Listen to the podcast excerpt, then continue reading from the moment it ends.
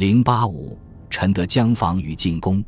华角下江之战失利后，北周和后梁为了补充舰船损失及准备下一轮渡江，又在汉江中修造战舰。周军还在三峡口南岸兴建安蜀城，作为向江南扩张的据点。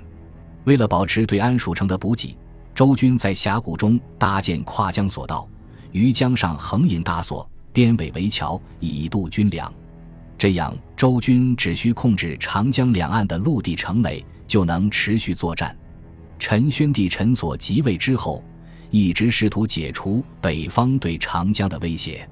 五百七十年，陈军以张昭达率主力水师溯江而上，准备一举攻灭江陵的后梁小朝廷，并解除周军对上游的威胁。张昭达部首先至汉江口。成长水季节，青州溯汉水至青泥、江州、梁建造的船舰全部焚毁。陈水师继续溯江而上，准备攻拔安蜀城。为切断周军的跨江索道，昭达乃命军士为长戟，施于楼船之上，仰戈其索，索断粮绝，然后攻击安蜀城。城中周军被迫投降。至此，陈军再度肃清了长江上游的威胁。摧毁周军的渡江途径后，陈军集中兵力攻击江陵。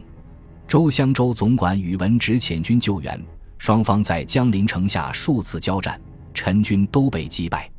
陈军还试图掘开堤坝水淹江陵，又被周梁联军击破，遂班师撤回建康。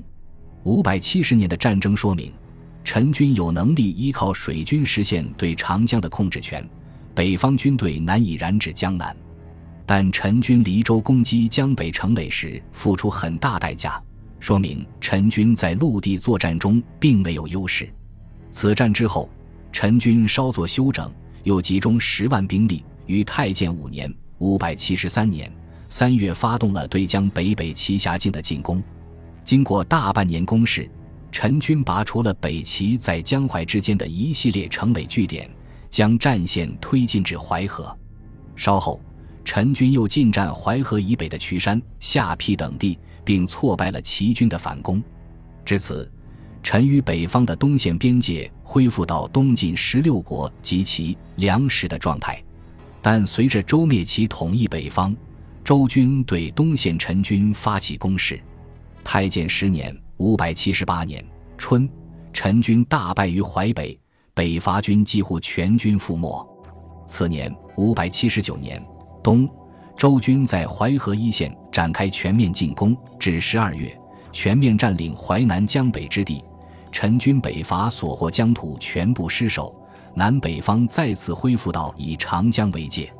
随着五百八十一年杨坚代周建隋，陈与隋成隔江对峙态势，统一南北的使命要靠隋来完成了。